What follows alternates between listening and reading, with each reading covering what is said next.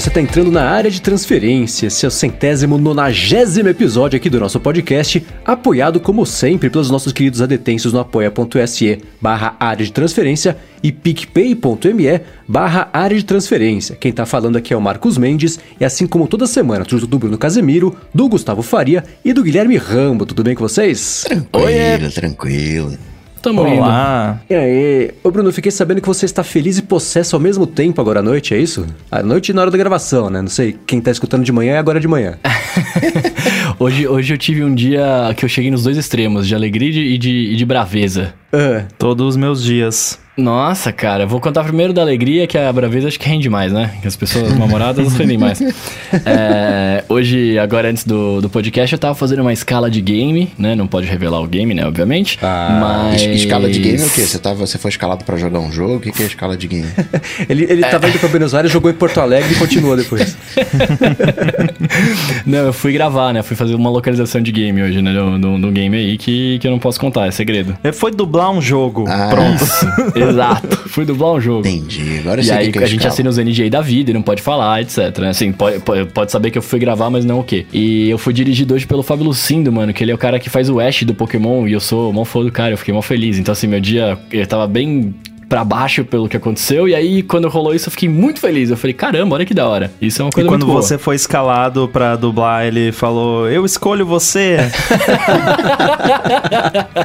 não sei, cara. Posso perguntar pra ele depois.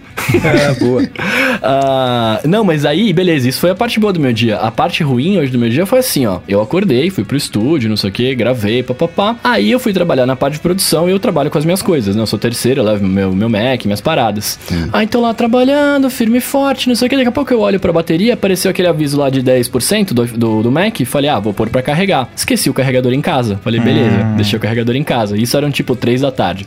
Falei, tranquilo, trouxe o iPad, dá pra trabalhar do iPad, tá suave. Aí falei, vou ficar no Mac até acabar a bateria, pego o iPad. Aí beleza, passou, sei lá, mais 20 minutos, acabou a bateria. Peguei o iPad para trabalhar, abri ele assim, pus na mesa, toquei na tela, nada. Falei, ué, toquei na tela de novo, nada. Falei, falei, acho que eu devo ter desligado. Eu ainda pensei, por que, que eu teria desligado, né? Mas enfim. Aí segurei o botão lá, ele tava sem bateria também. Putz. Aí eu falei, mano, o que que tá acontecendo?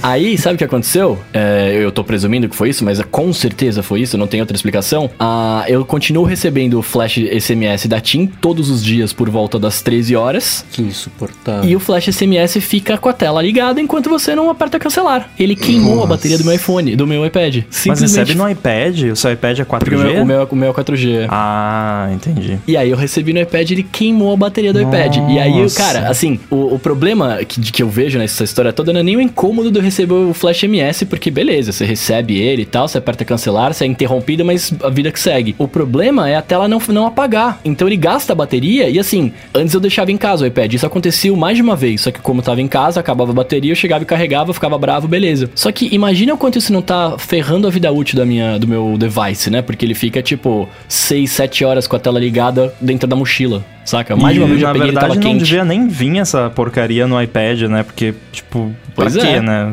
É, pois é. Nada a ver isso aí. É, agora, você não usa, então, uma smart cover, nada do tipo? Uso, uso, uso. Tava com, com a smart cover da Apple. Sinistra, né? Caramba. né? Não, mas uma não vez, devia, né? Pois é, uma vez eu tava, eu tava trabalhando e aí eu fui mandar arquivo via airdrop do iPhone pro Mac e o iPad ficava aparecendo, né, pra, pra eu mandar. E eu falei, meu, que estranho, o iPad só devia aparecer se eu estivesse usando ele, né? Porque enquanto você tá com o device com a tela desligada, ele fica meio que hibernando, né, pra, pra aceitar o airdrop. Aí eu fui pegar na mochila, ele tava com 10% quente, velho. Quente, quente. É. Eu falei, nossa, que loucura isso, cara. Que loucura. Agora, o senhor está rodando beta, né? No iPad eu tô. Ah, então... será que é isso? Não, eu não, não tô afirmando que seja isso, mas talvez seria interessante você abrir um feedback, né? Tem um aplicativo feedback ali, manda um, um feedback pra Apple falando, ó, oh, quando vem o, o flash SMS, o, a tela deveria apagar depois, né? Talvez, é, não sei se é, se é uma coisa que foi causada pelo beta ou se já era assim, mas acho que vale mandar esse feedback, né? Nossa, eu vou mandar. Na segunda-feira eu recebi um alerta dizendo assim no iPhone: falha no serviço de atualização celular. Falha de, atu de atualização no serviço Nossa. celular, um negócio assim. E cortou os meus, o sinal dos dois chips. E caramba!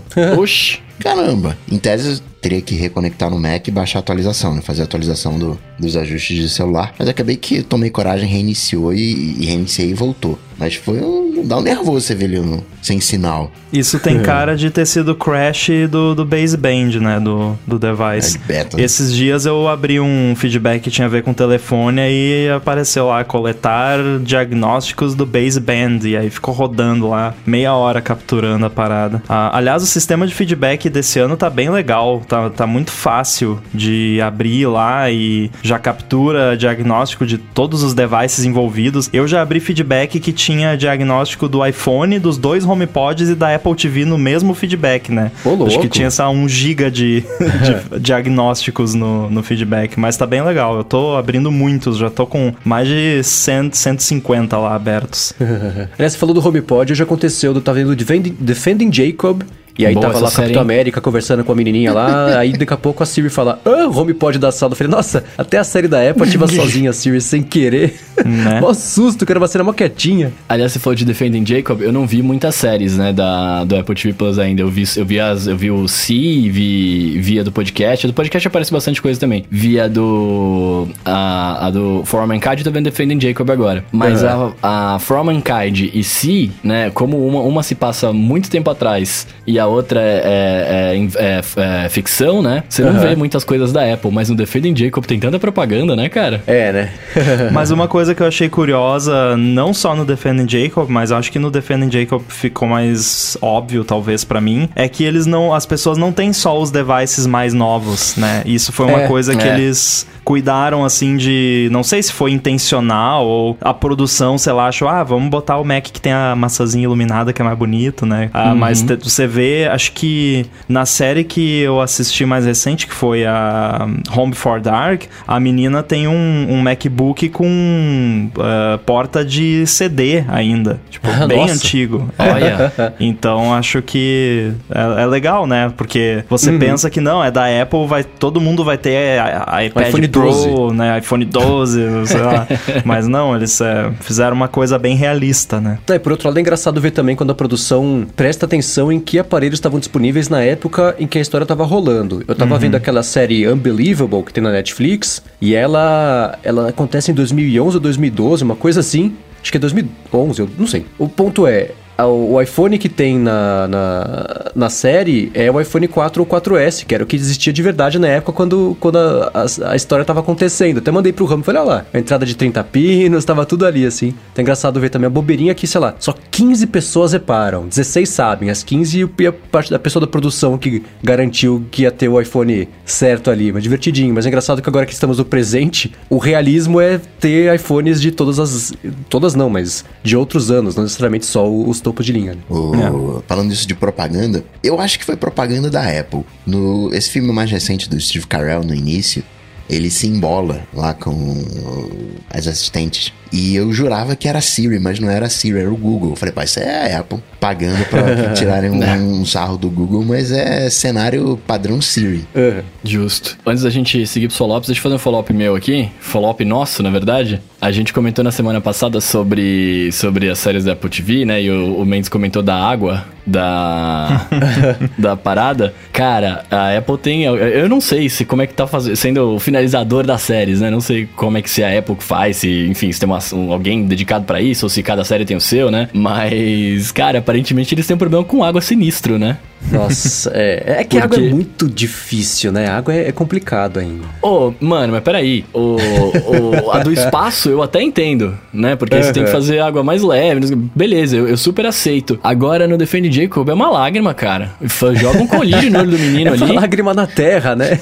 É, tipo assim, joga um colírio no olho do menino, corta a cena, né? Faz o jogo de câmera, põe um colírio. Mano, aquela lágrima uhum. 3D que escorre rápido, que a lágrima pesada. É. Você fala, ah, nossa, eu sei, pesa ele tá sentado no balanço. Também, são duas. São, no balanço um pouquinho mais pra frente, na, nesse mesmo episódio, é, um pouquinho mais pra frente. É, a lágrima escorre pesada, pesada. Você fala, uhum. nossa, pesa umas 100 gramas dessa lágrima. E, e depois você olha pra cara dele, tá seco o rosto dele. Você fala, oh, me ajuda, tá ligado? Mas às vezes não é porque. Não é porque assim, não, não quiseram botar um colírio ou porque o ator não conseguiu chorar, alguma coisa assim. Às vezes até teve na cena real, só que por causa da luz ou da lente ou do, do ângulo, hum, não apareceu, né? Não teve uhum. o efeito que que eles queriam que tivesse. Então eles acabam botando na, na pós, né? Eu lembro que teve uma, teve uma cena de House que tinha um café em cima da mesa e eu tava assistindo o making off e eles falaram: "Ah, o café não tava com a quantidade de vapor que a gente queria, aí a gente uhum. botou mais vapor na pós, né? Tipo de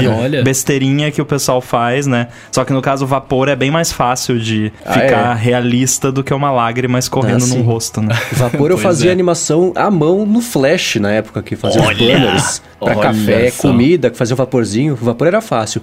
A água uhum. sempre foi mais complicado. Mas essa do For All Mankind, pra quem quiser ver, o Saulo Souza comentou no Twitter. Eu comentei com, com o Bruno, falei do episódio. E o Saulo Souza, que escuta aqui o podcast, inclusive, foi no encontro, inclusive, quando a gente fez o encontro uhum. lá no Pineapple, ele mandou. Que é no episódio 8, no minuto 6 e 20 até 6 e 30. Nossa, Que é a água escorrendo preciso. no ombro ali do, do, do, personagem, mas parece gelatina caindo no ombro dele. Muito é, estranho, o comportamento é estranho. inteiro da água. É bem bizarro. Muito bem, depois de uma hora e meia aqui de pré-episódio, vamos começar com amigos do ADT, que o Lucas também, que foi no encontro, Lucas, no encontro, é, não lembro, não, no encontro que foi, também foi na gravação do ADT número 100, uhum. ele mandou pra gente o seguinte, ele começou um projeto que é de arquivamento do Eurovision, que eu não confesso que eu não sei o que que é, mas é aparentemente é uma, é, então, é, é, tão bom que o Lucas tá começando a fazer o arquivamento. Ele falou assim, que parece até que é fácil, mas não é, porque dá um trabalhão que ele tem que revisar todos os vídeos, ainda consulta direito com as TVs, então tá aqui na descrição do episódio o link para quem quiser também ver o, o projeto do arquivamento do Eurovision. Ele colocou outro link também com mais detalhes sobre o projeto para quem se interessar por isso. Eu posso explicar brevemente o, o que eu entendo como Eurovision, porque eu não sou especialista, como com certeza o Lucas é. Mas é. até onde eu sei, é um, uma competição musical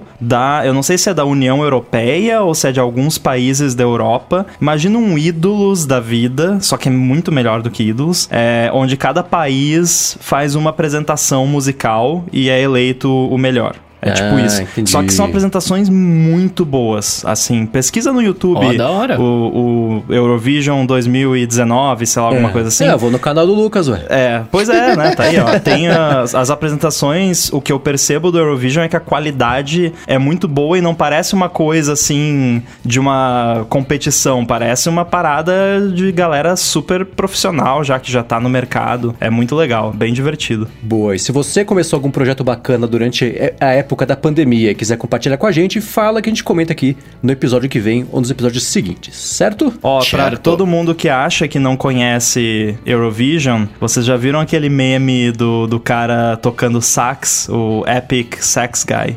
Ah, que ele é, um, é um carinha tocando sax. Tem inclusive uhum. a versão de 10 horas no YouTube, se vocês ah, quiserem. você usou isso pra fazer alguma coisa. Você usou isso pra algum pra vídeo. testar o, o, Era pra testar o AirBuddy, a parada de, de estatísticas lá que eu tinha que isso. deixar os AirPods fora da caixinha tocando. Okay. Eu botei esse vídeo de 10 horas. Isso Agora, foi sim. de uma apresentação do Eurovision. Boa. Ó, oh, da hora. Então vamos lá, começando com os follow-ups em relação à semana passada. O Fábio Monjardim falou o seguinte, né, que a gente comentou sobre é, que não víamos muita utilidade no recurso de favoritos do iOS. E ele lembrou a gente que a vantagem de, de ter o favoritos é que se alguém tá lá nos favoritos, a pessoa pode te ligar quando o telefone tá no, no não perturbe que a ligação passa. Isso se você configurar o não perturbe para fazer isso, né? É, ah, é. Exato. E é verdade. Tem... É, duas observações que eu ia fazer. A primeira é que a observação que eu fiz, pelo menos sobre o favoritos não ser útil, foi com relação ao atalho do 3D Touch, não ao uhum. recurso de favoritos propriamente dito, né? Que tem essa utilidade e como o Coca falou também, a segunda observação,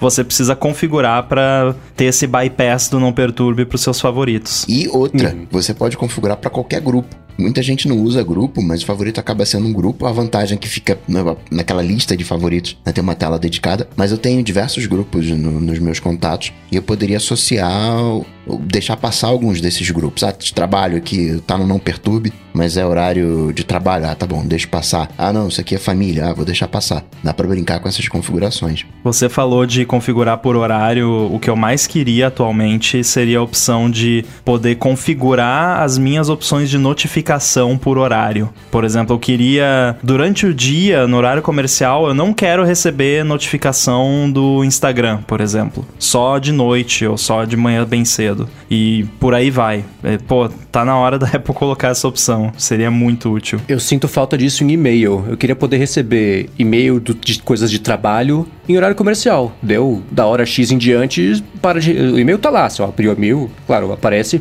mas para de receber notificação disso. Uma coisa que daria pro Gmail já ter implementado, ou a Apple como um todo ter uhum. colocado isso nos sistemas, isso faz. tem feito cada vez mais falta. Quanto mais eu penso nisso, também sinto mais falta disso aí. Ai, queria também. Precisa falar para os clientes isso. Tipo, separar, né?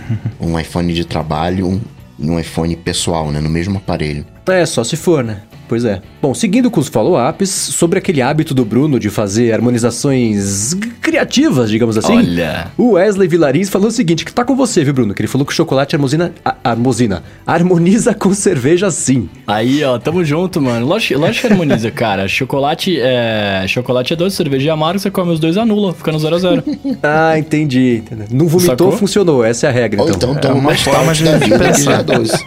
Bom, vamos lá. Aconteceu na semana passada mais uma vez, mais um capítulo da maldição da quinta-feira, né? Porém, mais ou menos, porque a gente teve um papo super bacana sobre a App Store, sobre as regras da App Store, com assuntos parecidos com o que aconteceu, mas na quinta-feira a Epic Games resolveu dar uma de Neymar e forçou a falta, né? Ela atualizou o, o Fortnite com um recurso que ela sabia que era proibido, que de cobrança por fora do sistema da Play Store e da App Store. E aí, quando ela foi expulsa da App Store, na hora ela já deu play ali e já liberou coisas que estavam prontas, tipo campanha com aquele vídeo do 1984, processo contra a Apple, aquela coisa toda. No finalzinho, porque depois que a Apple tirou o Fortnite do ar, né, do, da App Store, no finalzinho do dia o Google também tirou o Fortnite da Play Store. Aconteceu a mesma coisa, né, também. Já soltaram um press release que estava ali prontinho para ser solto, já processaram o Google também, o documento enorme que estava prontinho também. E o que ela alega é que os nós, os clientes, não temos escolha se não ter que fazer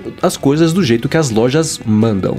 No fi... Aí foram passando os dias, no final das contas, o que parece que a Epic Games quer poder fazer é o seguinte: lançar o aplicativo da Epic Games, a loja dela de jogos, tipo o Steam da Valve ou Valve da Steam, lá que eu nunca sei o que, é o que, e ela inclusive cobrar 12% de desenvolvedores, mas sem ter que pagar nada nem para Apple e nem para o Google por ter essa loja nos aparelhos das pessoas, do, do, do nos, nos, sistemas, né, nos aparelhos. Ela tinha feito já acordo, por exemplo, com a LG, tinha feito acordo com a OnePlus também, já vem pré-instalado o aplicativo dela, dando acesso ao Fortnite e o Google cortou, falou que não podia, que a distribuição assim era perigosa. Ela tinha já fora da Play Store também o Fortnite, ficou um tempão só com ele fora da Play Store, não deve ter vingado como ela esperava, por isso ela lançou o Fortnite na Play Store.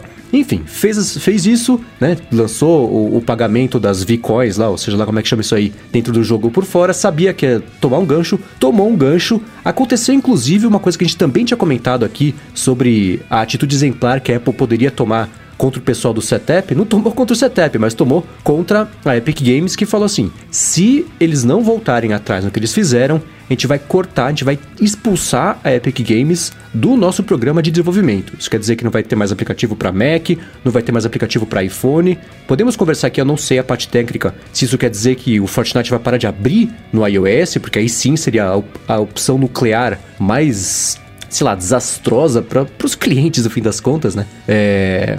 E ela, a Epic Games falou assim: tá bom, você vai fazer isso? Isso quer dizer então que as coisas do Unreal Engine também vão parar de funcionar para aplicativos terceiros. Quem usa o nosso motor aqui de renderização também vai ficar na mão. E aí? Né? Nossa, aí, e aí que é uma guerra, quer... né? Você quer é, que eu né? explique essa parte primeiro, só pra gente entender as consequências? Vamos lá. É, na verdade, as possíveis consequências, né? Porque eu queria saber o seguinte, já, já que você vai explicar, me explica também por que que eu não consigo achar o aplicativo que eu acho que eu tinha aqui instalado do Fortnite. Porque eu, eu jogava, e eu tô, fui ver aqui agora, eu não tô achando. É, é possível isso? Por enquanto, sim. Se você já adquiriu o aplicativo, mesmo ele sendo grátis, você adquiriu ele, ele tá na sua conta, você você tem que ir lá. Eu não sei agora o caminho exato, mas é lá onde tem as suas compras na uhum. App Store. E aí lá na lista, eu acho que não tem busca. Você vai ter que achar lá na lista o Fortnite e aí você consegue baixar ele e instalar de novo. Ou você vai no eBay e compra por 30 mil reais, que também tem a venda. É, não, aconteceu a mesma coisa que aconteceu com Flappy Bird na época, é. né? Que o desenvolvedor tirou do ar. Sim. Aí o pessoal começou a vender iPhone com Flappy Bird instalado é. por 20 mil dólares, sei lá, uma coisa é, assim. Agora é o Flap Night. É. Uh, então, é, é, é, dessa forma, porque quando, mesmo que o desenvolvedor remova o aplicativo dele da App Store, você que já adquiriu o aplicativo consegue continuar baixando ele por esse mecanismo. Ainda que existe um cenário onde a Apple pode remover também do histórico de compras. É, porque eles já removeram músicas que eu comprei. Eu tô bem chateado, inclusive, com isso. então, aí é que a gente entra na questão. Eu não vou comparar com música porque é bem diferente, mas a questão das consequências. Tem várias formas diferentes que a Apple pode fazer o que eles estão falando que vão fazer. A Apple simplesmente pode tirar o, o, o acesso da Epic ao programa de desenvolvimento. Dessa forma, eles perdem acesso a, a, aos betas, à distribuição de aplicativos, geração de certificados de distribuição e tudo mais. Mas isso não afeta nada da Epic que já esteja no ar. Então o Fortnite continuaria rodando. Se você já tem ele instalado, ele continua rodando. O Bruno achando lá nas compras dele poderia continuar achei, baixando e jogando. Tô, tô é, então aqui. isso tudo continuaria igual com a, com a diferença de que a Epic perderia acesso às ferramentas de desenvolvimento da Apple. Inclusive, se eu não me engano, se, pela, se for ao, seguir ao pé da letra, você perde o direito de usar o Xcode, mesmo a versão pública. Você basicamente perde Isso, o direito. Inclusive,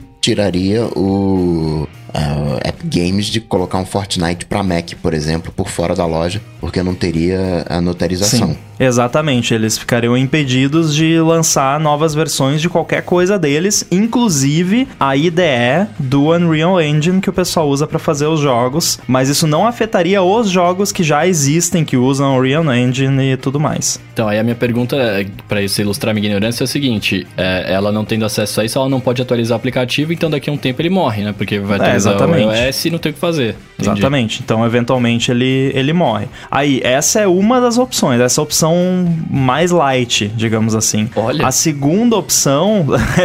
a segunda opção seria a Apple, de fato, revogar a permissão do certificado da Epic que já existe. E eu falo do, mas são, é mais de um, mas enfim, isso não é o caso. O que, que aconteceria nesse caso? O Fortnite que você já tem, já tá na home screen do seu iPhone, na, eventualmente, não é imediatamente, mas eventualmente você vai tentar abrir ele e vai aparecer uma mensagem de erro, você não vai mais conseguir rodar ele. E o mesmo acontece no Mac também, qualquer software da Epic que tenha sido notarizado, que é necessário para um software para Mac rodar no Catalina e, e superiores sem nenhum tipo de alerta, vai aparecer lá, ah, a Apple não consegue checar este software por malware, alguma coisa assim, move ele para lixeira. Basicamente, bloqueia de rodar. Tem uma opção mais balística ainda, que seria a Apple, a Apple incluir o, os softwares da, da Epic na lista do X-Protect, que é o mecanismo de anti-malware da Apple. E aí, nesse nossa. caso, é bloqueio total, ponto e acabou. Não, você não roda nem com reza brava mais o negócio. Mas isso eu acredito que eles não fariam, porque aí realmente eles estariam abusando de um sistema que foi feito para prevenir malware, né? Para bloquear malware. Então não acredito que eles fariam isso. Eles fizeram isso, por exemplo, uh, não sei se vocês se lembram, mas teve uma vez que aquele Transmit uh, aplicativo de torrent invadiram o servidor deles e tal, colocaram uma versão maliciosa. Naquela época, a Apple usou esse mecanismo para bloquear aquela versão, porque era um malware e tudo mais, né? Então, uhum. beleza. Então, poderiam fazer isso também. Se eu fosse chutar aqui o que, que a Apple iria de fato fazer, eu, eu acredito que eles iriam pela opção número um, pela primeira opção, que seria simplesmente revogar o, a conta de developer da Epic, e aí é o que o Bruno falou que aconteceria, né? Tipo, eventualmente, claro, sem poder poder atualizar as coisas deles, ia tudo parar de funcionar. Até né? mesmo mudando a temporada, né? No caso que é Fortnite, pode se mudar a temporada e parou de funcionar, né? Nem precisa ser uma mudança de, de iOS. Uhum. E eu aposto que a Epic Games está preparando algum update muito legal, alguma novidade muito bacana que vai lançar só pra quem tá jogando no PC, nas coisas conseguir jogar, e quem não tá jogando no celular, porque não vai conseguir baixar, não vai conseguir atualizar o aplicativo, vai ficar de fora para começar a pressionar ainda mais as empresas a ver se elas abrem mão e aceitam. E eu acho que não vão aceitar, né? Tá todo mundo bem irredutível sobre essa situação, né? É difícil prever o que vai acontecer, especialmente numa situação dessa, porque assim, eu gravo o loop matinal de noite, da duas horas tá desatualizada já a notícia, porque já aconteceu alguma outra coisa, alguém já se manifestou sobre o assunto, já mudou tudo, já aconteceu, né? Alguém já, já deu uma tomou uma outra decisão, reverteu alguma coisa. Então esse é um assunto que tá bem bem móvel aí nos, nos, nos, últimos dias, nessa última semana, foi bem agitada sobre isso. Já se conversou muito sobre isso, né? Por ter sido na quinta-feira. Sempre assim, na quinta-feira é, é, o maior tempo possível entre uma coisa acontecer e a gente conseguir repercutir aqui. Por outro lado, a gente tem também esse benefício de já ter conseguido pensar melhor sobre o assunto, da informação ter assentado aqui na nossa cabeça e ter aparecido mais coisas sobre isso. Aí minha pergunta agora é: e aí? O que, vocês acham que pode acontecer? eu, eu tenho uma outra coisa... pergunta. Ah. Além, além disso, né? Pode, pode deixar sua pergunta no ar aí. Mas eu também, tenho, eu também tenho uma dúvida. Porque eu, eu, fiquei pensando a semana inteira, né? Quando rolou isso. E, e eu, eu quero entender qual foi o benefício da, da Epic Games fazer isso? Porque, tipo, é, foi, é, dá pra perceber que foi intencional, né? Os caras fizeram de propósito, sabiam que eles iam se ferrar e já lançaram a, o, o, negócio lá deles, né? As paradas deles. Uhum. O que, que eles querem fazer com isso? Eles querem mostrar que, tipo, a, as lojas têm poder sobre eles e blá blá blá, e aí, né? Enfim, eu não consegui entender o intuito da parada. Cara, foi, foi uma coisa. Foi, foi é um cálculo, isso foi calculado quanta grana eles perderam. Eles deixariam de ganhar, na verdade, com isso. Por que que acontece, né? Exceto quem baixaria agora o Fortnite só pela, pela curiosidade de ver como é que funciona essa confusão. O Bruno, por exemplo, agora tá afim de baixar o Fortnite e abrir, né? Mas a galera que joga, que gasta dinheiro, essas coisas assim, ainda tá gerando dinheiro uhum. para eles. Então, essa, é, o que eles estão deixando de ganhar é o a mais. É, é, é, o crescimento de, da base de usuários ativos, usuários rentabilizáveis, né? Então, eles continuam ganhando essa grana, a galera continua jogando. Então foi um cálculo que eles fizeram, uma grana que eles decidiram que eles poderiam abrir mão de ganhar num futuro próximo, até num médio prazo, para gerar essa discussão no momento em que nunca se falou tanto sobre isso, porque teve todo aquele negócio do Tim Cook fazer o depoimento, o Spotify já tá há mais de um ano aí batendo nessa tecla também. Então foi uma oportunidade que ela viu porque o mercado de jogos é o mercado que mais gera dinheiro de compras internas, essas coisas todas. Inclusive assim, quando o Instituto EPN fala sobre sobre faturamento, ele fala sobre faturamento de aplicativos e sobre faturamento de jogos separado, porque é um outro universo. É muito dinheiro, né? O mercado de, de, de games, não só de coisa mobile, mas o mercado de jogos, movimenta muito mais grande do que a indústria do cinema, da TV, da música. É um dinheiro absurdo de e-commerce. Então, 30% de muita grana faz muita diferença, né? Então eles estão. Eles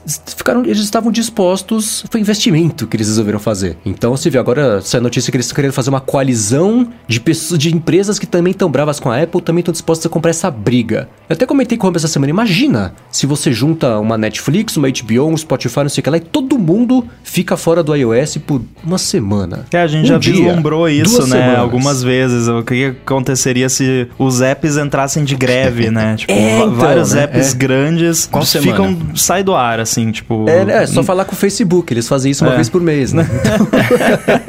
Não precisa nem ser uma semana, pode ser um dia só, talvez até uhum. menos, sabe? É, só, só pra fazer o ponto é. ali, pra, pra, pra cutucar. Então foi isso, foi pra, Cara, pra criar awareness que, sobre esse assunto e pra incomodar e gerar essa discussão. No caso específico da, da Epic Games, ela não tá pensando no desenvolvedor, ela tá pensando, no, como o Mendes falou, na lojinha dela, pagamento, menos, né, 12%. É uma briga que ela tá tendo com Apple e com Google, porque ela não foi em cima dos 30% de Xbox nem de PlayStation. O CEO até falou, mas sabe o que, que é? É que uhum. lá no uhum. Xbox e, e, PlayStation é 30%, mas o console é subsidiado, então tem que pagar mais porque né, o carinha pagou menos pro console porque ele é sub blá, né? subsidiado. Né? Tem as campanhas né, promocionais que não são feitas só com o console em si, em parceria com os jogos. Você não tem um anúncio de iPhone junto com o jogo, você tem um anúncio de iPhone. Então você te, teria pro jogo um custo a mais. Então, ah, ok, aqui os 30% para os consoles, para as plataformas fechadas. Mas no caso da Apple, não, né? Uma plataforma fechada quer baixar o, custo ali dos 12%, quer ter o, a, a, sua própria loja, e isso bate com todos os outros jogos. Entra o Stage, entra o xCloud, entra o, até o Facebook Game, né? Também entra nessa, que tem jogos. Então, ainda que seja um movimento bacana, né, pro lado dos desenvolvedores, mexe com antitrust, de repente chama a atenção mais pro antitrust. A Apple virou, menos de dois anos, virou mais um trilhão. Né? E em tese a gente tá em pandemia, né, economia em frangalhos, né? Mas tá indo vento em popa, faturando mó grana. Tem essa pressão para os desenvolvedores que eles não podem fazer nada porque eles não têm grana para se manter e para manter o próximo, a grana pro processo em si. Epic Games diferente, já é grande, já consegue manter um processo. Que é uma empresa americana, tem dinheiro chinês, a Tencent tem participação na Epic Games, mas essencialmente é uma empresa americana. Então uma, uma briga boa, mas Epic Games está e uma empresa privada também, né? Isso é um diferencial porque é, qualquer empresa que seja listada publicamente fosse fazer a mesma coisa, não ia fazer, porque aí uhum. a ação ia cair, né? A Epic, por não estar tá listada na bolsa, ela tem também mais essa vantagem, né? A Epic, ela tá fazendo o jogo dela. Ela, na sexta-feira, quando a Apple falou, ó, oh, vou te banir da, da, loja, hein? Dia 28 aí, vou te banir da loja. A Epic fez uns casséis, os igual que fez na quinta-feira com o processo. E tem que fazer mesmo, né? não tem jeito. Mas a Apple só falou o seguinte: olha, se você não mandar uma versão até dia 28, tirando essas compras por fora da loja, eu vou te banir. Então, em tese, a hora que a Epic Games quiser voltar para a loja, ela pode. É só mandar uma atualização tirando lá a comprinha de, de, de... É, foi isso que a Apple fez. Ela falou: é fácil resolver o problema, é. voltem atrás, né? Exatamente. Mas é claro também que não vai acontecer. Eles estão jogando, é que, que, sabe, o jogo de chicken que eles falam nos Estados Unidos, que uhum. é um carro indo na direção do outro assim para ver quem desvia primeiro. É meio isso assim, né? Estão jogando um truco ali para ver quem, quem arrega primeiro. E os Só que estão... é, eu acho que a Epic tá tentando, como é que chama aqui? Acho que é liminar que chama, tá tentando conseguir uma liminar na justiça uhum. para que a Apple não possa banir a, a conta de desenvolvimento deles. Então se se sair né, uma, uma liminar disso, a Apple vai ficar com as mãos atadas e vai, vai prosseguir por mais tempo ainda essa briga, né? Porque eu sim, acho sim. assim, se a Epic decidir voltar, né, digamos que essa liminar não, não role, não, realmente dia 28 vão banir a nossa conta. Dia 27 eles mandam um update, eles não vão estar tá perdendo a briga, porque uhum. eles já fizeram o barulho que, que eles queriam fazer, já causaram um dano irreversível para a imagem da Apple com muita gente e já alimentaram aí a máquina do, do antitrust de uma forma que não tem como voltar atrás. Isso vai entrar nos processos sim, e sim. vai ser muito feio para Apple quando baterem o martelo daqui a cinco anos, né? Porque isso aí não vai acontecer agora, mas daqui a um tempo, quando a, a Apple não tiver mudado nada e for forem eh, decidir regulamentar a App Store, quem vai se ferrar bonito vai ser a Apple. E eu vou estar tá aqui rindo porque eles tiveram todas as oportunidades do mundo para corrigir isso e não fizeram. E assim, é, eu não acho aqui que tem, tem tá rolando muito assim de, não, mas eu sou do lado da Epic, eu sou do lado da Apple, eu defendo isso, eu defendo aquilo. São duas empresas grandes, cada uma querendo ganhar o seu dinheiro. É óbvio que a Epic tá fazendo isso por dinheiro e não tem nada errado fazer coisas por dinheiro, eu também faço coisas por dinheiro, mas uhum. assim, eu não vou ficar aqui defendendo a Epic ou defendendo a Apple. As duas estão erradas, né? Do, de, do seu jeito. Mas no fim das contas, acho que o Coca também comentou isso, é bom que eles estejam desafiando é, o status quo, né, dessa forma, e é, é, possível que isso traga alguma mudança, não agora, mas mais pra frente, que vá beneficiar todo mundo, no fim das contas. Porque quem tá sendo prejudicado mais atualmente é o usuário. É, aí tem um, um, um detalhe é, que eu acho legal que é. você falou, Rambo, é que são duas empresas. Geralmente, quando a gente olha para uma empresa, pensa na empresa e no consumidor. Aí é briga de dois fornecedores ali, né? São duas empresas, uma que vende para outra ali. Quer dizer, né? a Epic Games estaria vendendo pela Apple. Mas enfim, é um, uma relação de, de, fornecedores, não uma relação de, de consumidor. É que às vezes a gente olha o, consumi o desenvolvedor independente e fica ali, poxa vida, ele é um fraquinho, independente, né? Entre aspas. E o Epic Games é, é grande na história, né? Por isso que é bacana, né? Que dá, um, dá uma ajuda para esses desenvolvedores independentes, mas tem que mudar as regras, não, não tem jeito, é briga de cachorro grande assim. É, eu penso assim, existe, a, existem inúmeras evidências e acontece direto da Apple usar a posição de mercado que, que ela tem para pressionar outras empresas a uhum. agirem da forma que ela quer. Isso acontece, a gente viu documentos provando isso lá no, naquele hearing, e aí agora que uma empresa que tem condições de, faz, de fazer uma certa pressão em cima da Apple à altura faz isso, aí as pessoas reclamam, né? Mas quando quando é a Apple fazendo, é, usando a posição privilegiada dela para pressionar outras empresas, aí ninguém fala nada. Eu acho que eu acho que tá, tem que pressionar mesmo. E é, é bom que exista uma empresa que tem o, a condição, né, tanto financeira quanto posição de mercado, quanto a coragem, né, de fazer isso. Agora, uma, outra pergunta que me passou aqui. Set app com assinatura no iOS, então tá validado, né? A Apple não retirou da loja.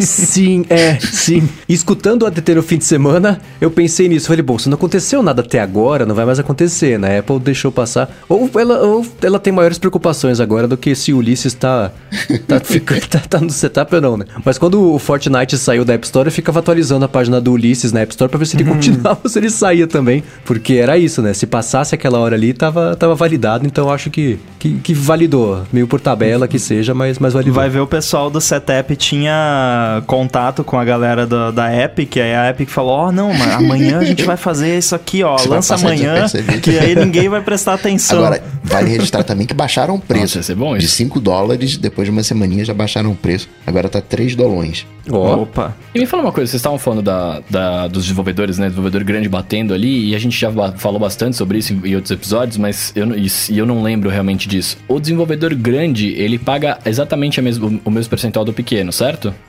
A não ser que você seja a Amazon. É.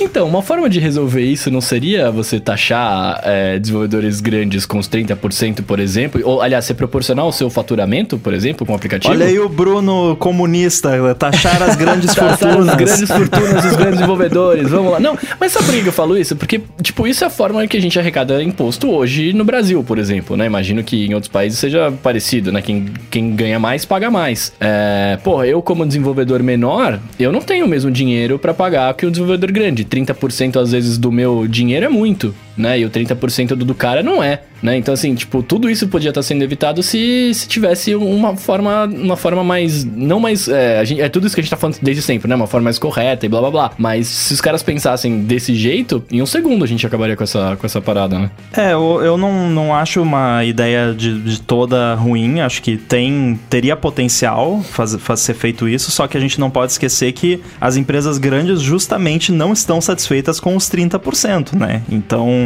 né, quanto não, que seria. Tá, né? Mas aí quanto que os caras. Quanto, não, mas assim, brincadeiras à parte, mas quanto que os caras não estão indo nessa onda e falando assim, não, vamos, vamos realmente falar para baixar e etc, entendeu? Não, porque, é porque aí... você, você pode pensar de uma outra forma. É, tudo bem que para um desenvolvedor pequeno, 30% significa mais para ele, é, filosoficamente faz falando. Faz mais falta. Faz mais falta, muito bem colocado, do que os 30% de um desenvolvedor grande. Só que ao mesmo tempo, os 30% de uma grande empresa são bilhões. E, tipo, Tipo, você não deixa bilhões na mesa do outro ali na maior só porque, ah, eu posso rodar no iPhone. Porque assim, e aí é que tá o ponto, que a Apple continua com essa mensagem de que é um privilégio você poder rodar os seus apps no iPhone e o iPhone é responsável pelo sucesso de todas essas empresas. O iPhone não é responsável pelo sucesso do, do Fortnite nem aqui nem na China, né? Literalmente. é, ele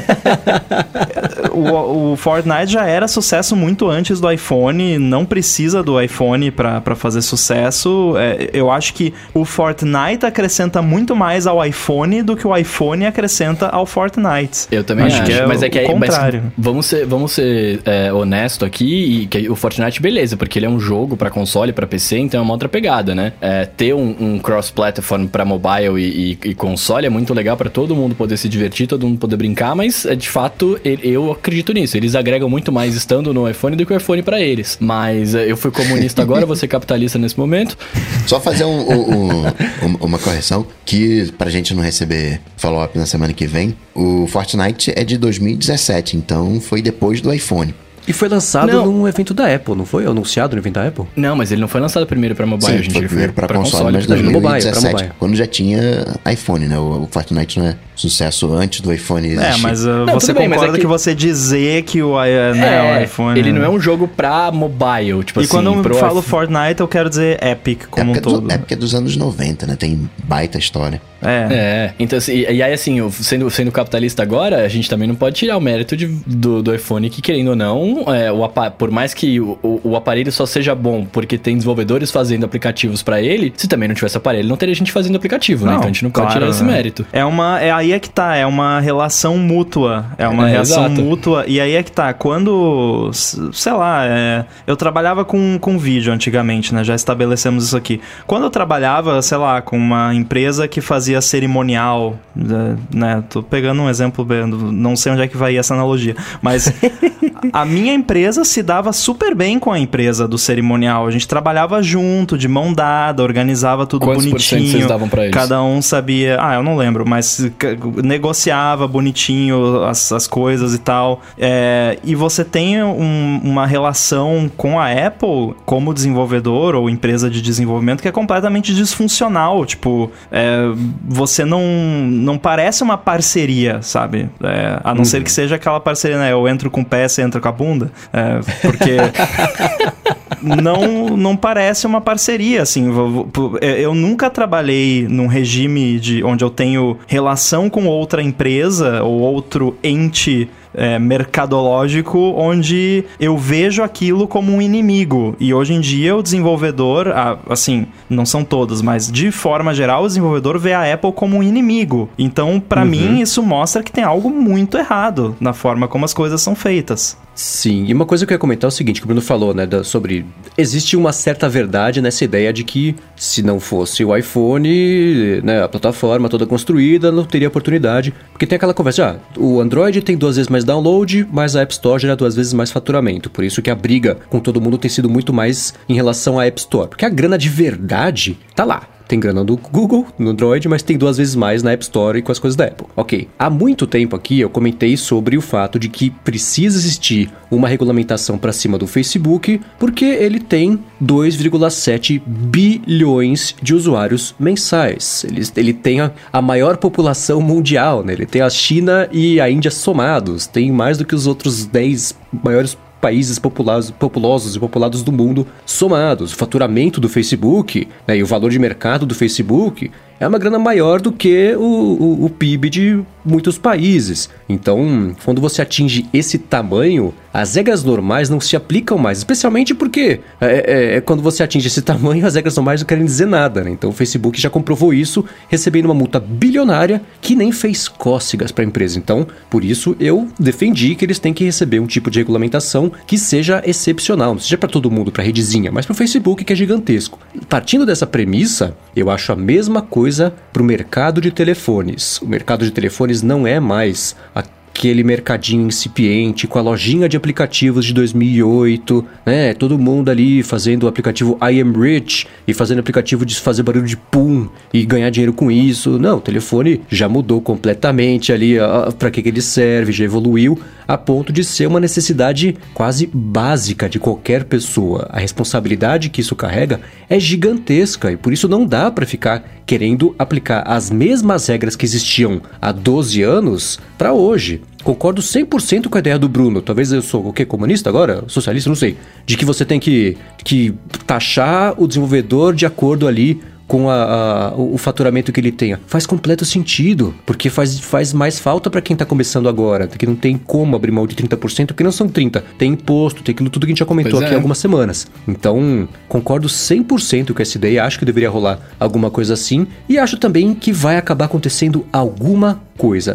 acabou o tempo dessas coisas não se mexerem, dessa evolução não aconteceu, de ficar sendo adiada. O que eu acho que vai acontecer vai ser que nem quando os mercados criam conselhos de autorregulamentação que serve só para não tomar um gancho ou receber uma ordem de cima, né? Você tem, por exemplo, na publicidade o CONAR. O CONAR, CONAR eu ia falar do CONAR agora. Exatamente. O CONAR é o quê? Recebemos uma, é, é, é, muito mais do que isso, mas eu vou dar um exemplo básico para seguir com a conversa aqui, né? Então, passou uma propaganda ali na TV que alguém se sentiu ofendido. Entra em contato com o CONAR, se eles receberem muitas reclamações, coisas assim, eles mandam tirar a propaganda do ar. É, é um conselho que não é. Ele, ele tem um, um certo poder sobre o mercado publicitário mas não é um órgão governamental nem nada assim, mas foi criado justamente para no seu governo que iria começar a impor o que seria chamado de censura, que é falar assim, tira isso do ar. Né? Então, quando ela fala, ah, que a gente conversa, que a gente se resolve, beleza, beleza. Um monte de mercado tem isso. Meu irmão estava me explicando outro dia que o mercado de perfumaria também tem basicamente uma autorregulamentação também, um, um, o pessoal do próprio mercado ali fazendo as regras e, e vendo o que pode e o que não pode, julgando situações ali.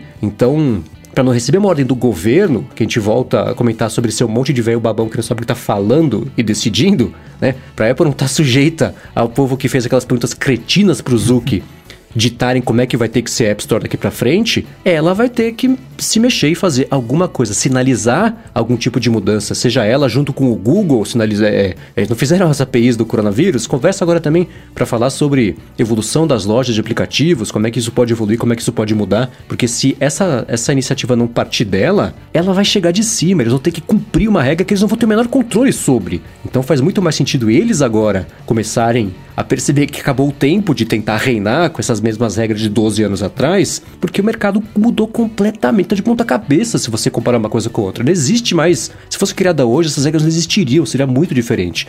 Então tá sim na hora de mudar, assim como o Facebook tem que receber regras específicas, porque o Facebook não é mais só aquela redezinha das pessoas darem poke um no outro, o iPhone e o, e o Android, o iOS e o Android, o iPhone, os telefones Android, não são só mais telefonezinhos, né, por aí. É, a, a, a importância que isso tem na vida das pessoas mudou e a evolução das regras de quem tem que fazer parte do jogo não mudou, não acompanhou essa mudança do mercado. Então isso tem que mudar de um jeito ou de outro. Espero que seja uma coisa entre muitas aspas, voluntária, porque agora não vai mais ser voluntário, porque a pressão está muito grande, mas que não seja uma coisa que vem ali de cima para baixo de um governo decidindo agora como é que vão ser as regras aqui para frente, porque aí sim tem risco de ser pior ainda de como é que tá. Né? Falar, queria mudança? Tá aí, tá vendo só? Agora os 30% são do governo, não são mais da app do Google. Gostaram? Paciência, agora é 35%. O número então, que eu tenho na minha cabeça é que os jogos, eles representam coisa de 80% do faturamento das lojas de aplicativo.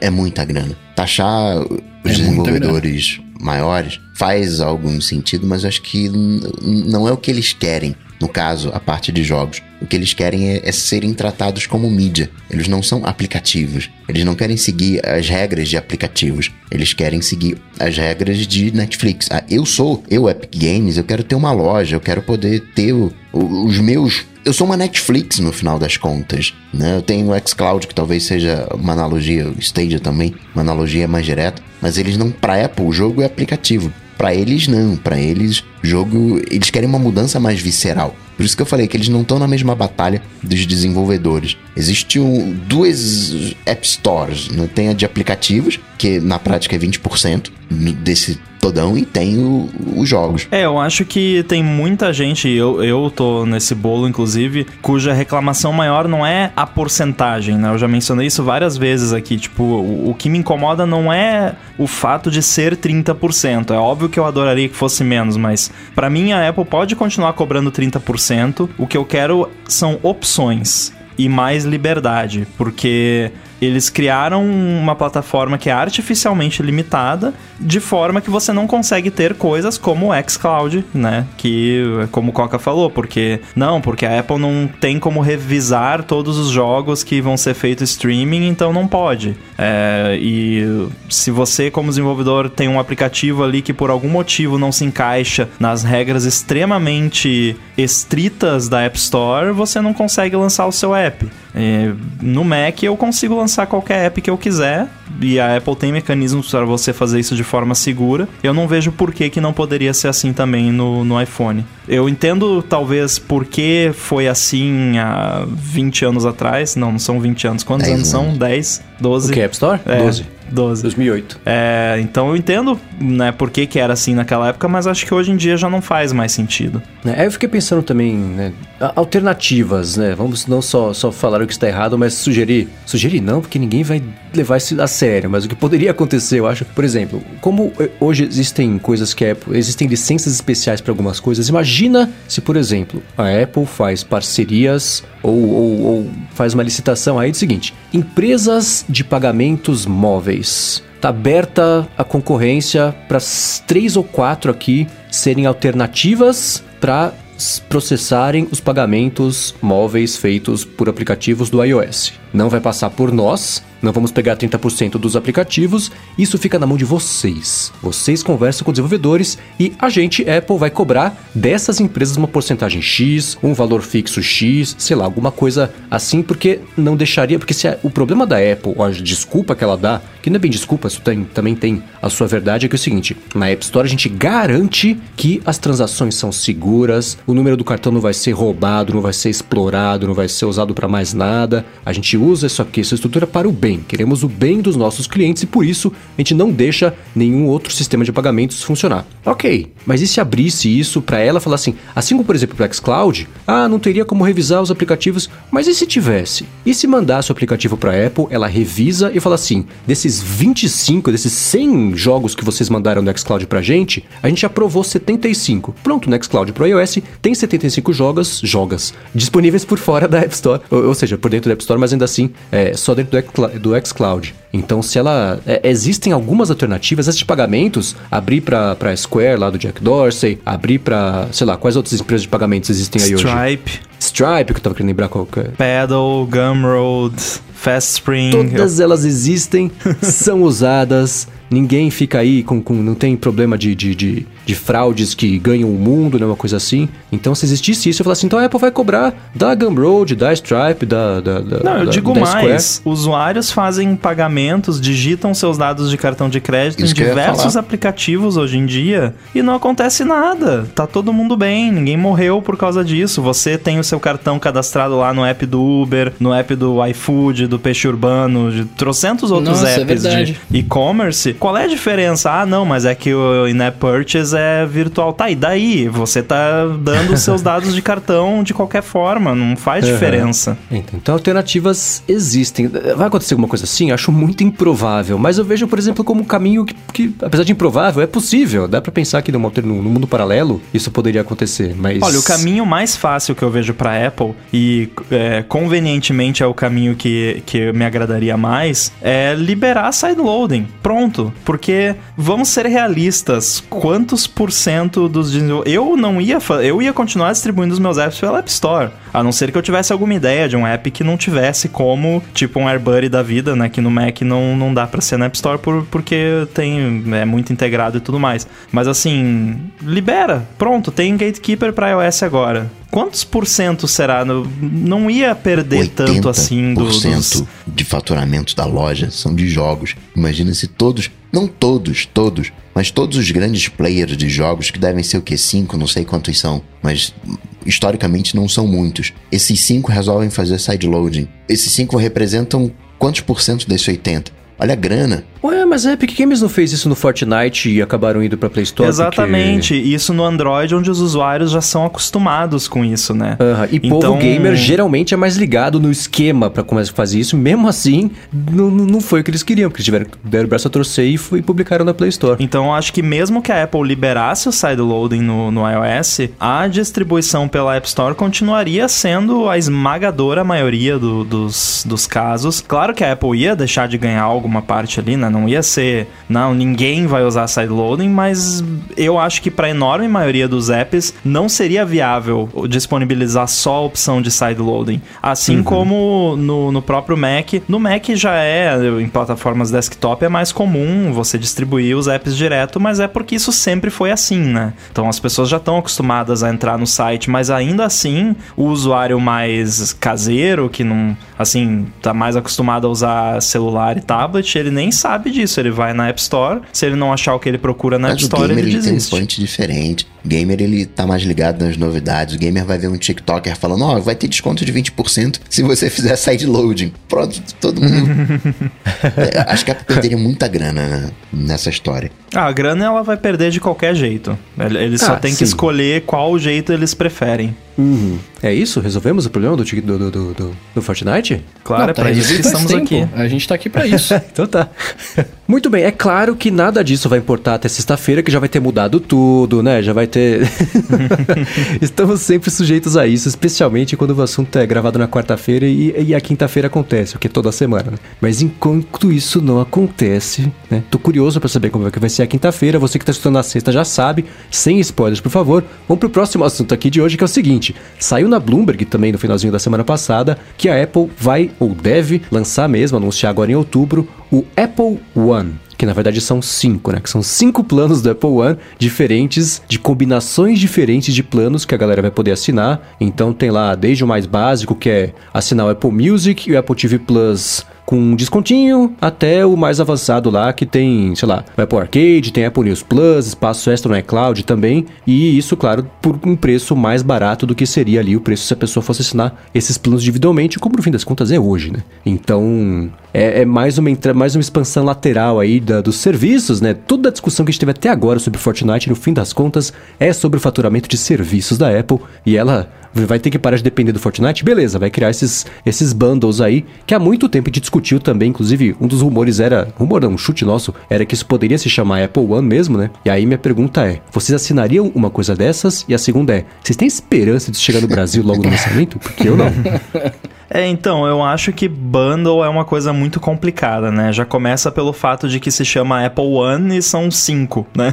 Então, é, mas tudo bem, vamos ignorar Nada esse... confirmado ainda, sim, tem essas ressalvas todas, mas enfim. Estamos assumindo que o rumor esteja correto. É, tem também uma questão que, se não é eu sei, eu estou afirmando, eu sei disso. A Apple vai lançar também um serviço de é, streaming de workouts, né? De você poder ver ali videozinho de workout na Apple TV TV, fazer com Apple Watch, vai vendo na Apple TV o resultado e tudo mais, bem legal. Mas provavelmente vai ter uma assinatura disso aí também em algum desses bundles. Mas voltando, é chegar no Brasil, eu, eu, aí é que tá. Eu acho que vai demorar por, justamente por causa dessa complexidade, porque no Brasil não tem News Plus. Então, exatamente. tem que substituir o News Plus por alguma outra coisa, ou então vai ter que ter outros bundles que tem só as coisas que tem no Brasil, que é quase tudo, né? Acho que é, é o News Plus só que não tem, né, no Brasil. O resto acho Desses que... de assinatura, acho que é só o News é. Plus. Então, né, não sei, talvez eles já, já, já tenham planejado, porque isso é uma coisa que já é rumor há muito tempo, então talvez, como demorou até eles conseguirem colocar isso em prática, eles tenham tido tempo de já, de repente, planejar uma expansão para mais países já de cara, né?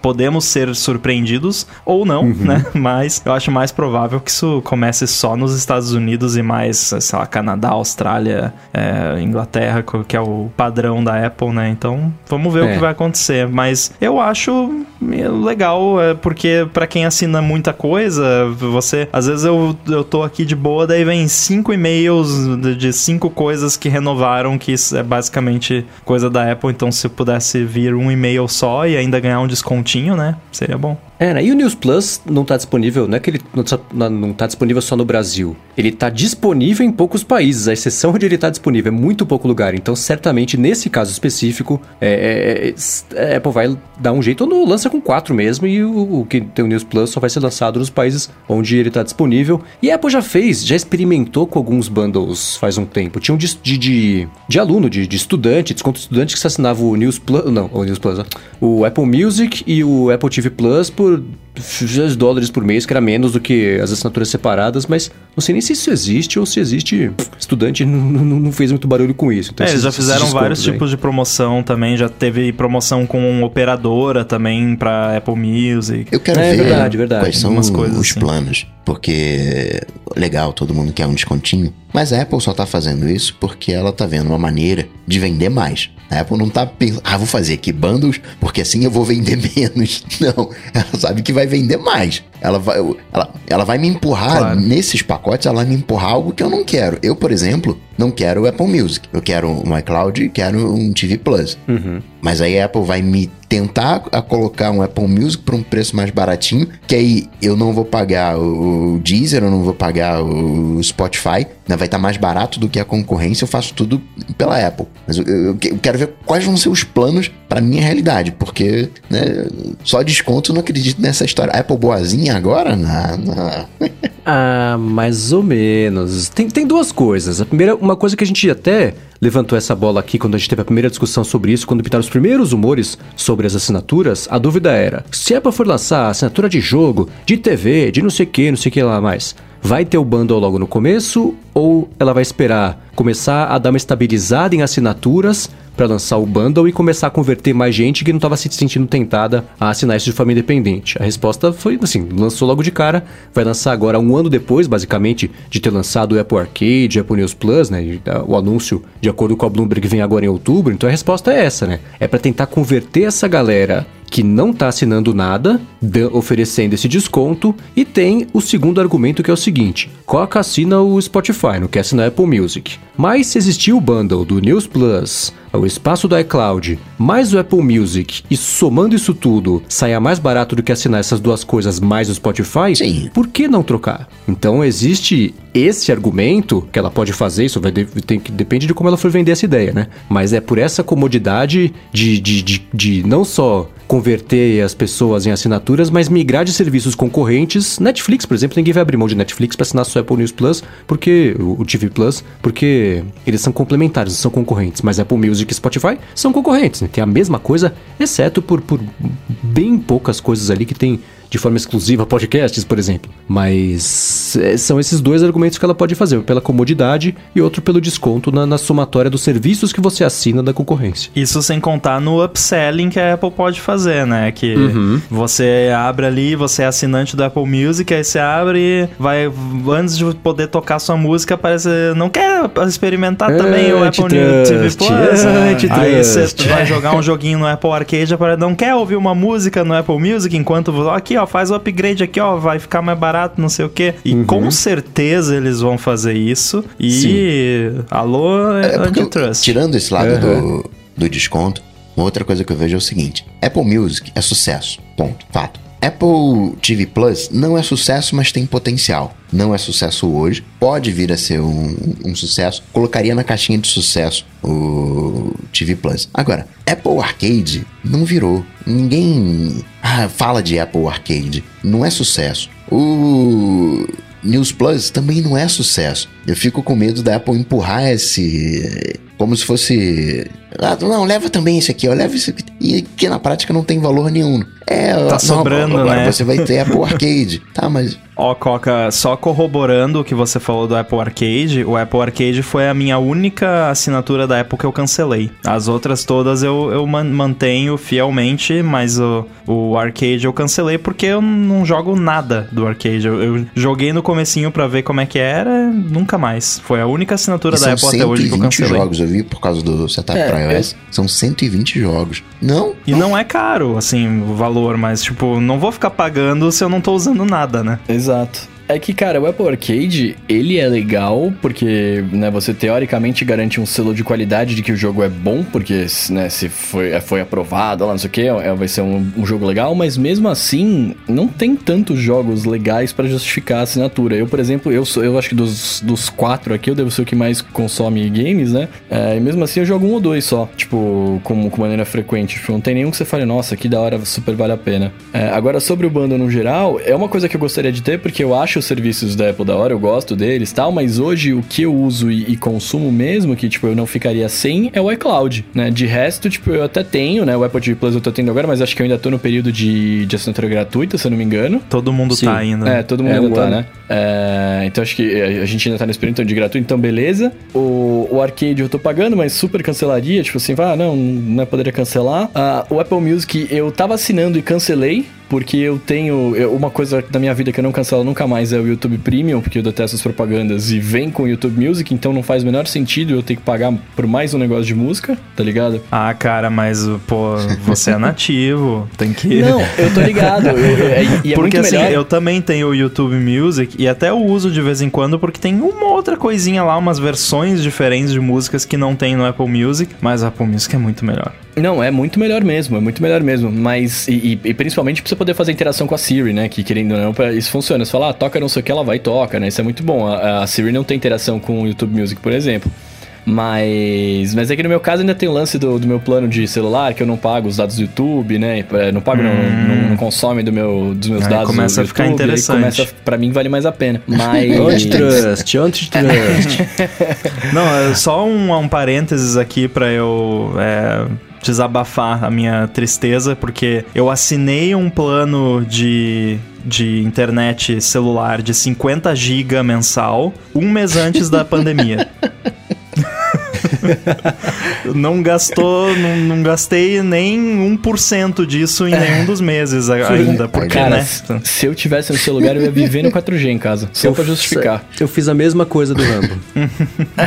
eu tenho, assim, entre março e hoje, eu não gastei 2 GB de que eu tenho o aplicativo de controle. Eu não gastei 2 GB de dados celulares. Eu comprei 100 GB em fevereiro. O único serviço que eu tenho interesse genuíno é o iCloud. É o único. Porque música, né, já falei, tem alternativas. O TV Plus não tem nenhuma série que seja, vou usar aqui envolvente. Envolvente é aquela coisa que você tem que acompanhar quando saiu, que a galera vai pro ah, Twitter comentar, não, caraca, ah, tá, tá, tá, esse tá. episódio de si foi sensacional. Não, e passa semanas e não tem conteúdo no TV Plus para mim. Eu, o que que tem aqui no TV Plus? Não tem nada. Aí eu, depois de um mês pinta alguma coisinha. Eu tranquilamente poderia cancelar a Netflix um mês Aí assino o TV Plus, maratono todas as coisas que eu quero ver uma vez por ano, sei lá, maratono todas as coisas que eu quero uhum. ver do uhum. TV Plus e no outro mês eu volto pro, pro Netflix. É, muita gente faz isso, rodízio de assinatura. Isso é, eu tô fazendo isso cada vez mais também. frequente. Eu cancelei a minha Netflix também, tô, porque eu tô vendo as séries do TV Plus, aí depois eu, eu, eu volto. Bom, vamos então agora pro hashtag, ou trema, ou umlaut, ou tralha, o quê? Tralha. Tralha. tralha. Cara, hoje no trabalho falaram, ah. hoje no trabalho falaram assim pra mim, ah, é, é, entra no meu computador ali e, e, faz não sei o que, né? Aí tava travado, eu falei, ah, qual que é a senha?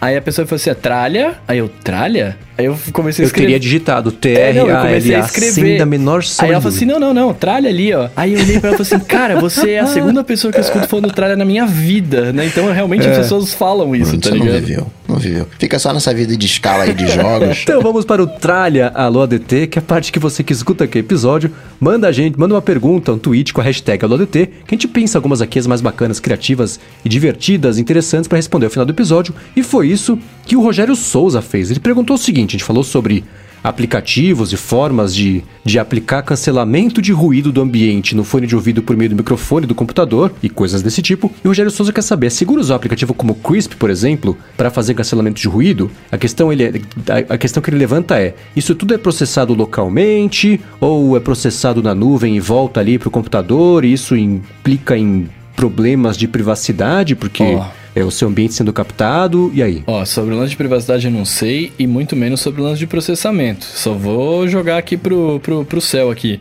Mas eu lembro que quando eu comentei do, do Discord que eu usava que uso Crispy, o Ramo falou que, que eu reclamei que o meu Mac ficava é, cantando a ventoinha, que etc. O Ramo falou assim, claro, mas você tá usando um baita de um processamento aí, então imagino eu que seja feito na sua máquina, até né? Pra não, não é ter latência. não, e até porque eh, quando eu falava do, quando eu falava do Crispy para algumas pessoas, né, para ativar isso no Discord, elas nem tinham tinham isso no Discord delas. Então, provavelmente, a máquina delas não tinha o, o poder para poder fazer isso. É, não, primeiramente eu quero parabenizar o Rogério por ter essa preocupação, que uhum. é uma excelente atitude que muita gente já sai instalando tudo e não, não pensa nisso. Então, só pelo fato dele se preocupar com isso já é ótimo. É, eu não conheço, não, nunca usei o Crisp pessoalmente, mas de um modo geral, primeiro que não faz, não faria sentido ser processado remotamente, porque como o Coca disse, tem que ser em tempo real. Então não ia dar tempo de ir num servidor voltar e, né, ia ficar com muita latência. Agora, se você quiser realmente ficar de olho, né, nesse tipo de coisa, o único jeito é você usando alguma ferramenta no seu Mac.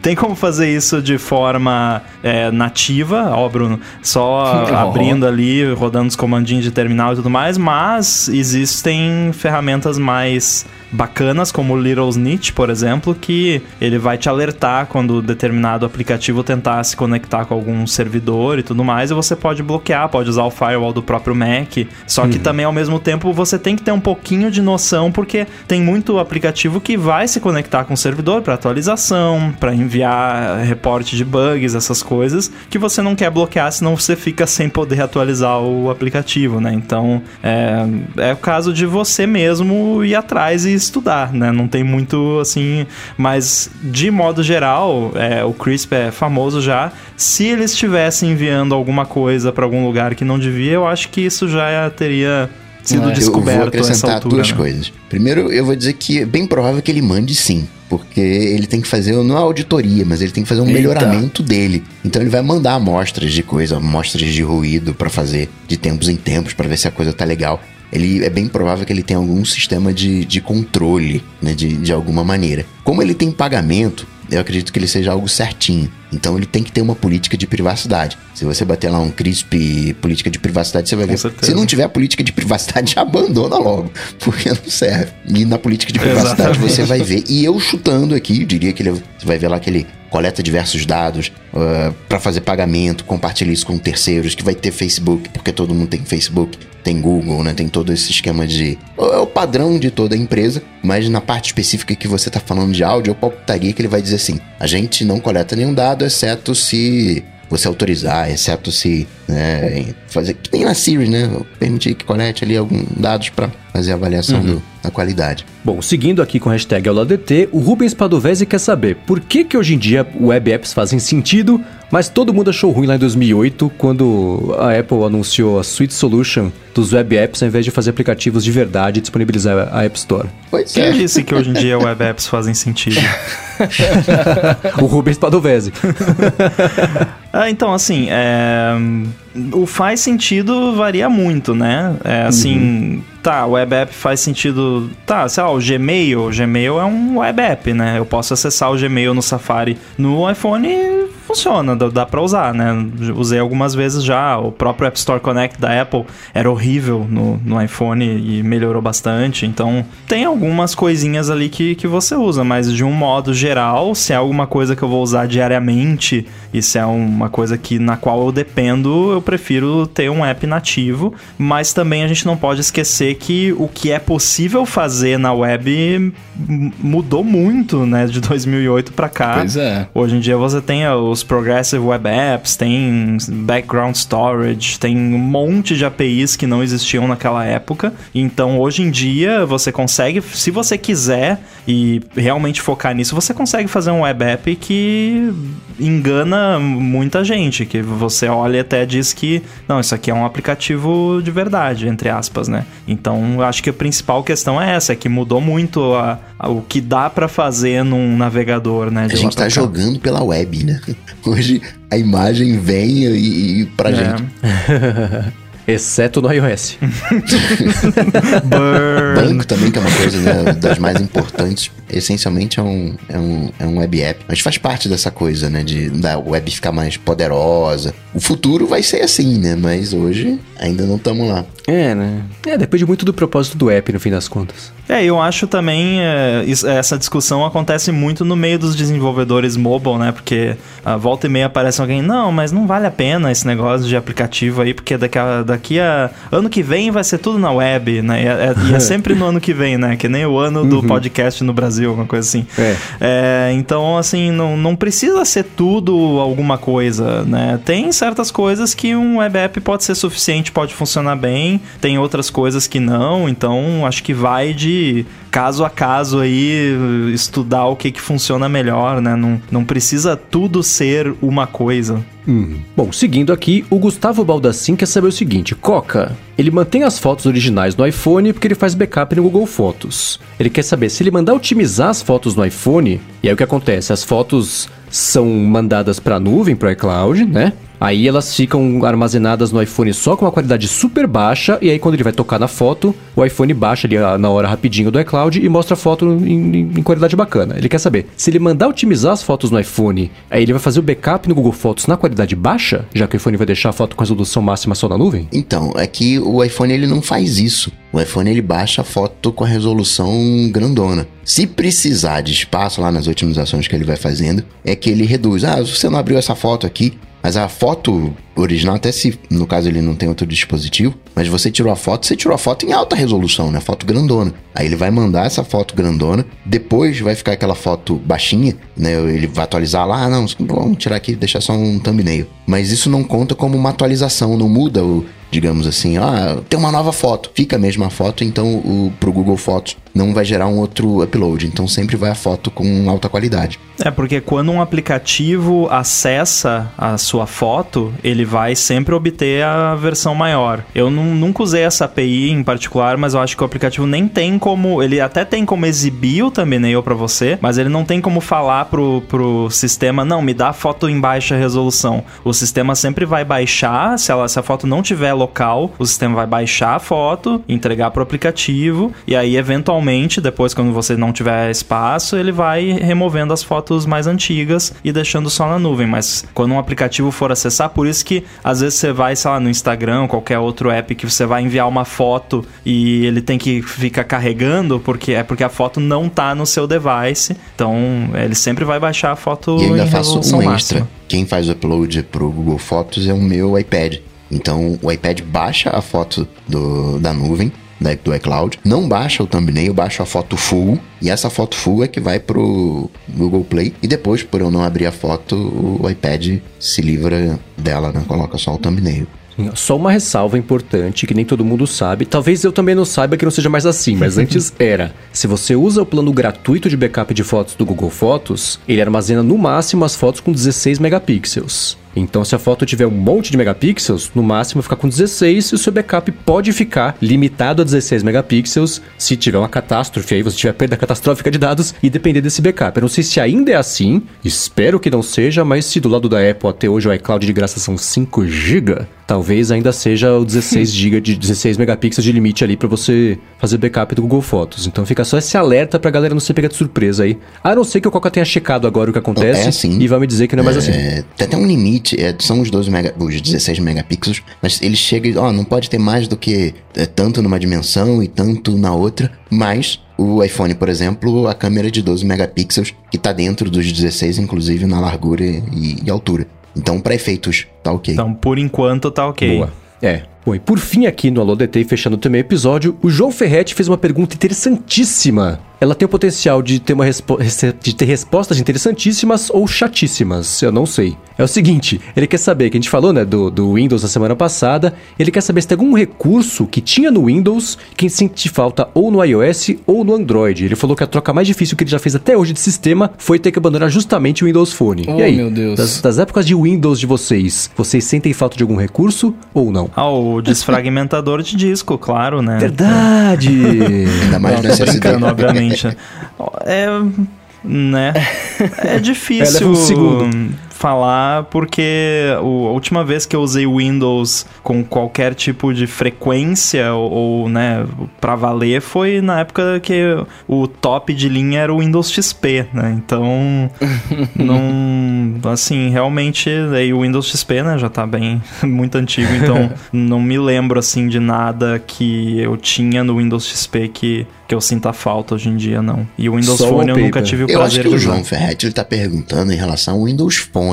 Se tem alguma coisa que a gente sente falta em relação ao Windows Phone. Mas já que puxamos aí de Windows, eu tenho saudade de muitas coisas no Windows. Calculadora, do Paint. O Paint era maravilhoso. Mais recente. Campo tinha minado. Os tinha os caras é, fazendo Mona Lisa no Paint, Eu cara. demorei pra me, pra me acostumar com a falta do, do Paint da calculadora. Ah, lembrei. Lembrei. Mas é no, eu acho que é mais nostalgia do que qualquer outra coisa. Mas eu sinto saudade do joguinho de pinball do Windows. Nossa. Uh, verdade. Do tema espacial, verdade. Era animal aquele lá. Eu gostava Mas, do cara, Jazz Ball semana também. passada eu baixei o aplicativo de paciência da Microsoft pro iPhone, que deu saudade de jogar paciência. Oh, vocês sabiam que eu sou viciado em paciência? Eu não posso ter no meu celular que eu, eu perco a minha vida? Nossa. Eu sou viciadaço, cara, eu não posso. Mas um recurso mais recente de Windows que eu sinto falta é poder pegar as notificações do iOS e jogar no Mac. Que o Windows permite pegar do. Nossa, é cara, verdade, né? que bizarro. Você tá me espionando, Coca? Porque hoje eu tava, eu tava lendo uma documentação hoje, eu tava trabalhando no AirBuddy, eu tava lendo uma documentação das APIs de Bluetooth do, do, Mac e tem uma API para fazer isso. Então, então não tem nenhum app que faça isso? Tinha, era o Notifier, se eu não me engano, mas morreu. Tinha o Push Bullet que tentava fazer uma coisa assim também, mas tinha muito limite, não conseguiram. Hum, interessante isso, né? É, você não consegue, você não tem permissão para. Olha, Note, Note Buddy. Notification Buddy? é. Porque você não tem permissão para ler as notificações. Mas o Bluetooth, tipo o Apple Watch, né? Ele pega via Bluetooth as notificações. Você teria como fazer um pareamento Bluetooth e puxar as notificações. Fica a dica aí, Notification Buddy. Eu tô dentro. Já tenho um, um usuário. Sabe o que eu sinto falta do, do Windows, cara? Eu sinto você, você escorraçado agora, mas eu sinto falta do Active Desktop. Nossa! Eu Aquilo era muito falta. usado para vírus, né? Eu devia ter vários. eu sinto muita falta, cara, porque eu, eu, eu usava, eu colocava um monte de GIF, eu colocava um monte de. Eu lembro que tinha uma ovelhinha que ficava correndo na área de Nossa. trabalho. E aí você podia colocar mais de uma, daí uma batia na outra, tá ligado? Eu lembro. Ah, não dessa... tinha também um Pikachu que ficava dançando no desktop? Eu acho que eu lembro de uma ah, coisa eu não assim. Lembro. Aí eu já acho que eu já não, não era mais o da. O Nyan Cat também. eu sinto falta desse daí. Eu, eu fui ver o que, que era o, o Active Desktop. E aí me lembrei do por que, que o Windows é o Windows. Active Desktop é uma funcionalidade do Microsoft Explorer, né? no Internet Explorer 4, que dava habilidade HTML para o desktop. É. Não, e aí Nossa, tinha aqueles plugins Olé, não sei das quantas, com não sei das quantas. É, acho que E aí disso. tinha uns vírus que basicamente eles trocavam o seu desktop por um Active Desktop que ficava botando banner de propaganda ah, de Viagra no seu desktop. Isso. Eu tive, não, não lembro do Viagra, mas eu tive, eu tive um, uma parada que rolava disso. E aí eu lembro que quando bugava isso, o Windows não conseguia restaurar o Active Desktop e aí ficava um erro lá, né? Que você tinha que clicar no banner do erro, no, no, no aviso do erro para poder fazer voltar a funcionar, mas nunca voltava. E aí eu desencanava, era só formatando que resolvia. Isso é a vida de Windows, né? É só formatar. Formata que resolve. Eu sinto, cara, eu sinto falta disso e eu sinto falta também isso, puta, eu tinha acho que 12 anos, 13 anos, não lembro agora, mas eu sinto falta de poder também customizar as pastas, que você podia pôr o fundo de parede, é, fundo, nossa, fundo de parede é tenso, né? Papel de parede na pasta, trocar o ícone da pasta, eu lembro de todas essas paradas. Sinto falta disso, cara. É, no Mac dá para fazer isso, mas só em DMG, né? O, o, fundo você consegue customizar numa. Se você faz um DMG, uma imagem de disco. Uhum. Por isso que tem muito app que é distribuído em DMG que tem uma setinha apontando para você arrastar pra pasta e tal. Uhum. Mas acho que em pasta normal não dá para fazer, não. Realmente é, é divertido isso. Muito bem, se você quiser encontrar os links que a gente comentou aqui ao longo do episódio, entra no área de transferência.com.br ou dá mais piada aqui nas notas do episódio. Quero, como sempre, agradecer aos nossos queridos adetensos no apoia.se barra área de transferência e picpay.me barra área de transferência que mantém aqui a chama do ADT viva, mantém o projeto no ar. Muito obrigado a quem recomenda o podcast, deixa review do podcast, fala pros amigos do podcast. Muitíssimo obrigado também pelo apoio de vocês. Coca, Bruno e Rambo, obrigado pela co-apresentação aqui de mais esse episódio. E Edu Garcia também, claro, muitíssimo obrigado pela edição aqui do episódio para mais uma sexta-feira ele estar bonitinho no ar. Valeu, estou lá no Twitter, arroba underline inside, fazer propaganda do Instagram de novo. Eu vou rotacionando as redes sociais aqui, né? Guilherme Rambo 2, como já estabelecemos com muita consistência de nomes entre elas. E também eu vou fazer aqui uma propaganda que nós vamos colocar um jabá próprio, que nós vamos colocar na, na nos show notes aí, que é o beta do AirBuddy 2. Eu Opa! estou abrindo a lista de inscrições, então quem tiver com o Mac aí a partir do macOS Mojave e for usuário de AirPods ou qualquer fone de ouvido da Beats ou da Apple, entra lá, coloca o e-mail lá que assim que sair você vai receber o seu convite. Maravilha. Para falar comigo. Vocês sabem, só ir lá no Google, bater Cocatec que a gente troca uma bola. Show, eu sou arroba Bruno Underline Casemiro no Twitter e no Instagram mais próximo de você. Vai lá que a gente bate um papo. Ah, e cola no meu TikTok também, cara. Vai lá dar um, dar um oi pra nós. Boa, eu sou MVC Mendes no Twitter, no Instagram também, já que recebemos institucionalizar o Instagram aqui como também parte de encerramento. Apresento o Loop Matinal, podcast diário de segunda a sexta do Loop Infinito. E é isso aí, tudo dito e posto, a gente volta na semana que vem. Valeu, tchau, tchau.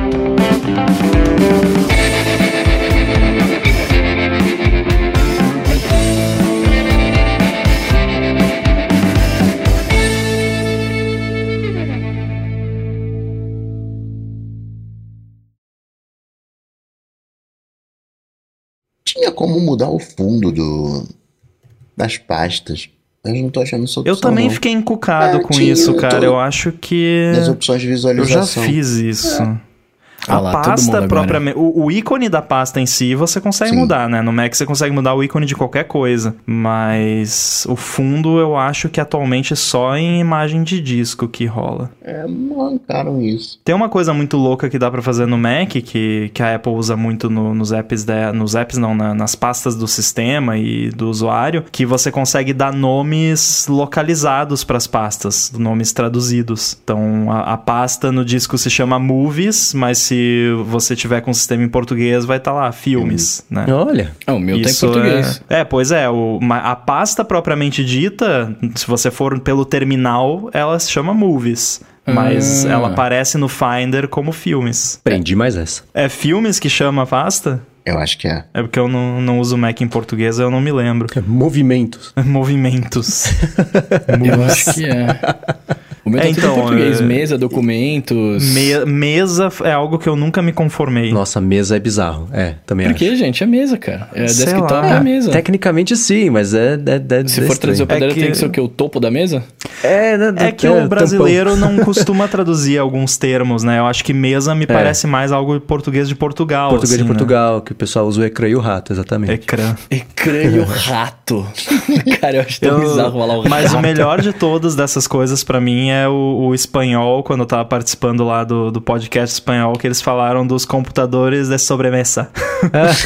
sobremesa. Oi, vai, é um Mac doce, né? É, você só usa depois da janta. É. Computadores de sobremesa Cara, eles, é eles, podiam traduzir todos os termos, né? O airdrop, por exemplo, não foi traduzido. Tinha que ter tra ser traduzido. É, né? Não, o Digital Crown não foi traduzido. Achei Queda que era... aérea. Airdrop. Nossa, Manda a gente podia fazer um, um, episódio inteiro só traduzindo termos. Né? Ia ser da hora? Eu gosto. Fica na listinha de, de bons temas. É. Downloads podia ser é, baixados, né? Abaixados. Credo.